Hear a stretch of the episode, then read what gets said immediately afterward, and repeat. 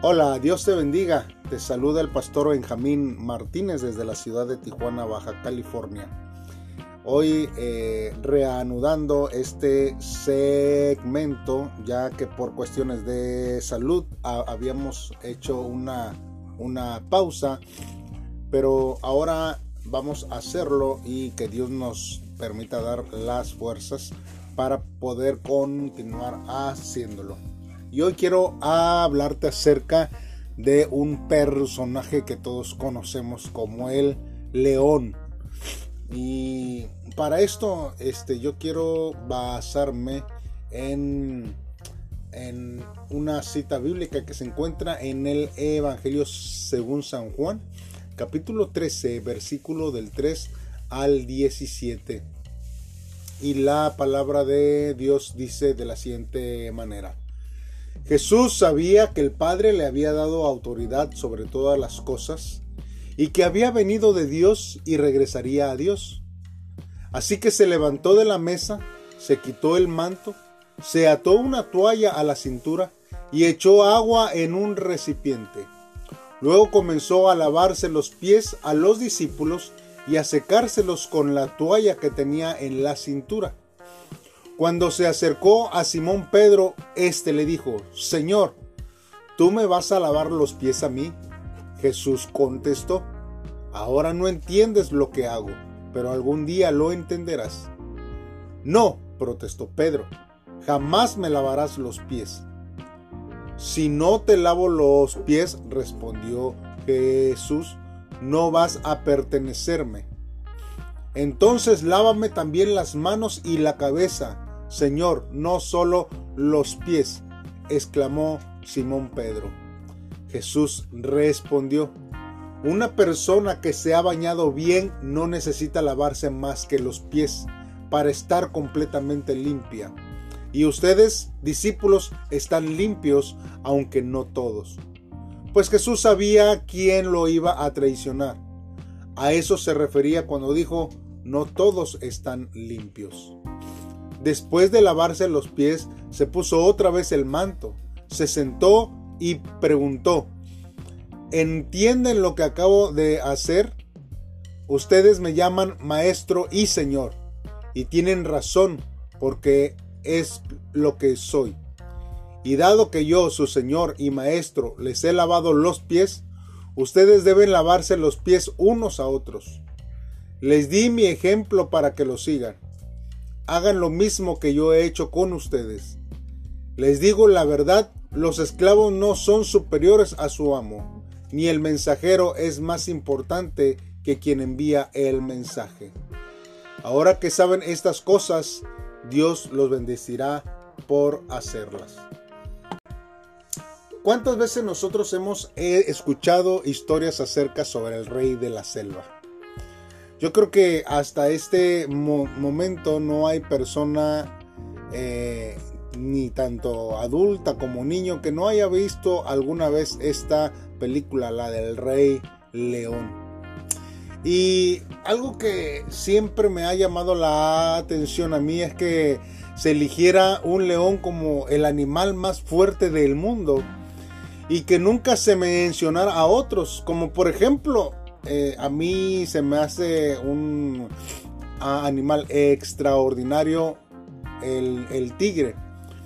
Eh, son, son cosas que no solemos plantearnos y uno siempre fue el rey y el otro, bueno, solamente el, tigre, ¿no?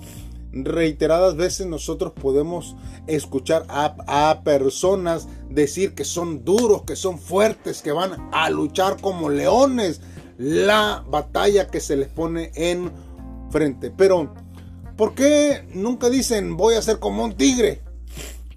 Eh, lo más lógico sería escoger a un tigre antes que a un león, ya que pues el tigre es más grande que un león, es más pesado que un león, el tigre es más fuerte que un león. Y no solo eso, creo que incluso nos podemos identificar más, ya que el tigre como ser individual que es, sabe sobrevivir sin la ayuda de nadie. Y a, veces, ¿verdad? Eh, pudiéramos nosotros ver que, que este, ¿por qué Jesús, verdad? Este, no, eh, no se puso yo soy el tigre de Judá, ¿verdad? Y, no el león, porque pues uno analizando, ¿verdad? Este, el tigre tiene más cualidades, más fuerza que un león. Pero conforme nosotros vamos viendo poco a poco las características y el y el concepto que nosotros tenemos de los tigres y los leones, vamos a ir comprendiendo el porqué. Mire, el tigre claramente eh, por su belleza fue ganando mucho más espacio en, en nuestros pensamientos y en nuestra mente y aún en nuestro corazón. Eh, nosotros podemos ver, ¿verdad? Que tiene estas grandes cualidades.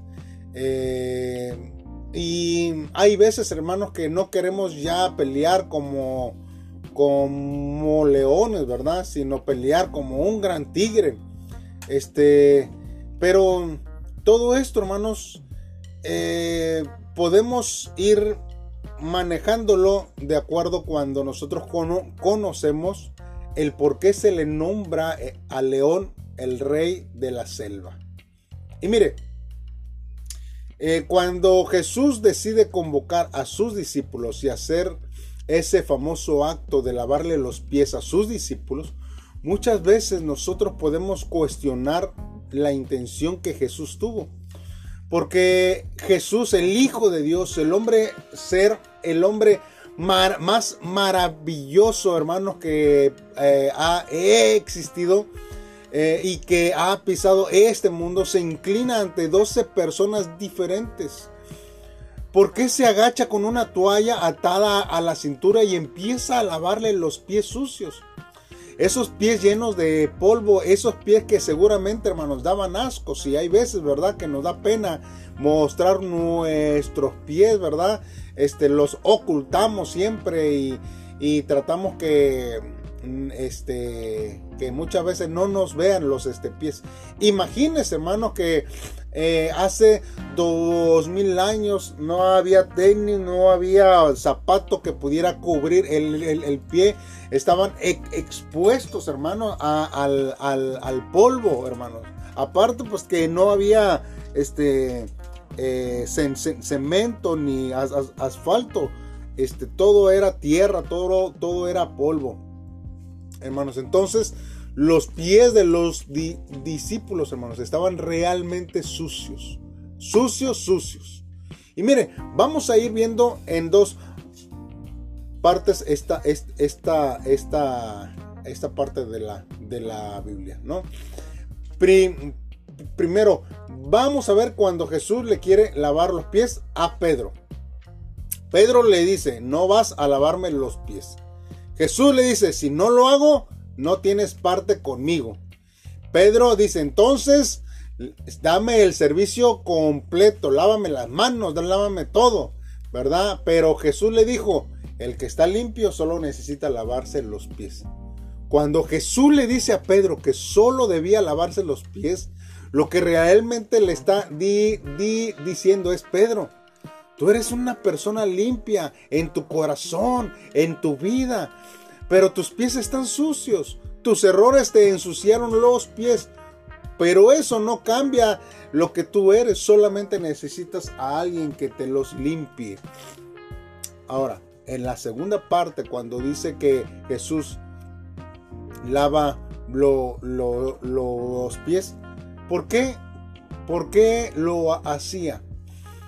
Eh, muchas veces nosotros escuchamos de decir que Jesús les demostró que Él era humilde y que eso tenía que hacer. Pero a veces nos olvidamos de quién era Jesús. Nos olvidamos de que Él es el Hijo de Dios y el que no tenía que demostrar nada a nadie. Y si te digo que en lugar de humildad lo que estaba logrando era la unidad, los doce discípulos eran personas muy diferentes.